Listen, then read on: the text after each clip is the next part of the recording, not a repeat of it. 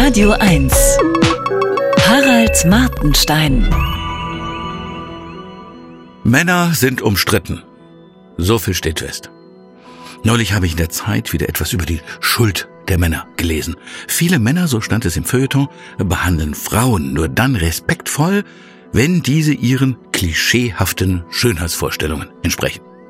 Wegen der dummen Männer seien kluge Frauen geradezu gezwungen, sich Botox spritzen oder die Lippen machen zu lassen. Echt? Um den Respekt für alte weiße Männer steht es allerdings auch nicht besonders gut. Sollten wir uns auch die Lippen und die Popos aufspritzen lassen?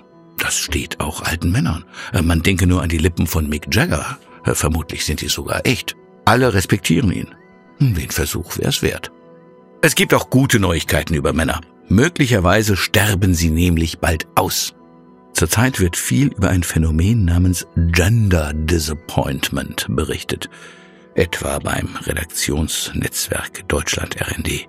Immer mehr Frauen, heißt es, wollen keine Jungs mehr gebären. Eine typische Wortmeldung moderner Mütter lautet, Morgen ist Ultraschall. Hoffentlich ist kein Schniedel dran.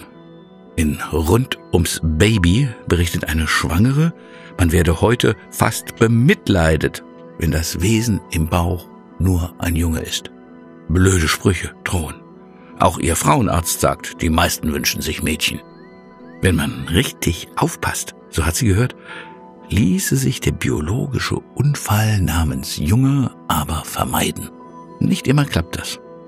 Hier eine andere Frauenstimme aus einem anderen Forum im Netz.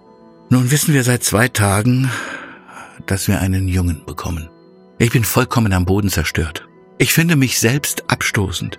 Die Vorstellung eines Jungen übersteigt einfach alles in mir.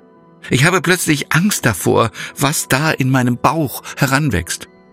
Wird es ein zweiter Schwarzenegger? Ein neuer Heino? Oder womöglich gar der nächste Christian Lindner? Auf eltern.de heißt es, dass Schwangere die einen Sohn erwarten, ruhig ihren Gefühlen Raum geben sollten. Diese Gefühle heißen im Normalfall Enttäuschung, Trauer und Wut. Nahtoderfahrungen sind möglich. Bei RND beschreibt dies eine Betroffene sehr anschaulich. Als ich erfuhr, dass es wieder ein Junge wird, bin ich in ein richtig tiefes Loch gefallen. Es fühlte sich an wie ein Trauerfall. Diese Schwangere gesteht ihren kurzzeitigen Gedanken, ob dieses Kind nicht gehen könnte, damit es Platz macht für ein Mädchen. Die Werteskala hat sich eben umgedreht. Im Patriarchat sollte im Babybett am besten ein Stammhalter krähen. Heute strampelt dort im Idealfall die kommende starke Frau. Und weil sich das medizinisch immer besser steuern lässt, werden vermutlich bald viel weniger Jungs geboren als Mädchen.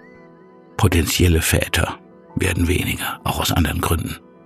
In ihrem Buch Man on Strike beschreibt Helen Smith einen zahlreicher werdenden Typus junger Männer, die weder Partnerschaft noch Familie anstreben, auch keine Karriere.